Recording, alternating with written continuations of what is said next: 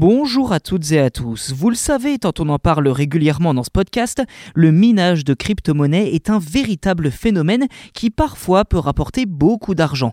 En effet, le cours du Bitcoin, monnaie virtuelle la plus connue et la plus populaire également, est aux alentours de 30 000 euros unité en cette fin du mois de janvier. Ceci dit, le minage de crypto-monnaies demande énormément d'énergie et donc est un vecteur de pollution important.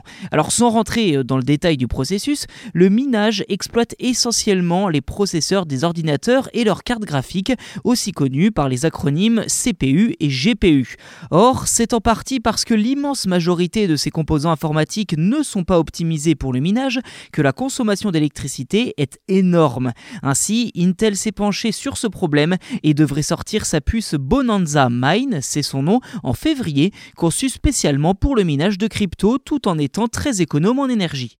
Pour l'historique, c'est lors de la conférence annuelle ISSCC qui regroupe des industriels du secteur des processeurs qu'Intel a annoncé la nouvelle. Dans le détail, la Bonanza Mine est un processeur décrit comme une puce ASIC très économe en énergie et fonctionnant à très basse tension. Si vous ne les connaissez pas, les ASIC constituent une famille de processeurs visant à optimiser leurs tâches.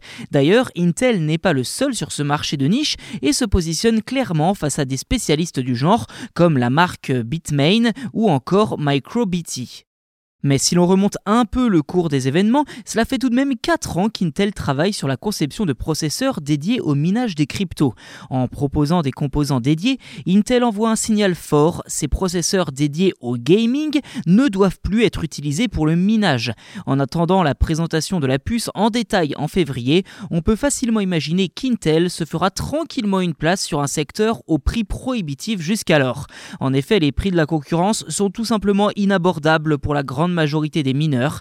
Et d'après le média américain Fox Business, Intel aurait déjà trouvé un premier client de choix, la start-up de minage Grid, avec un contrat de plusieurs années à la clé.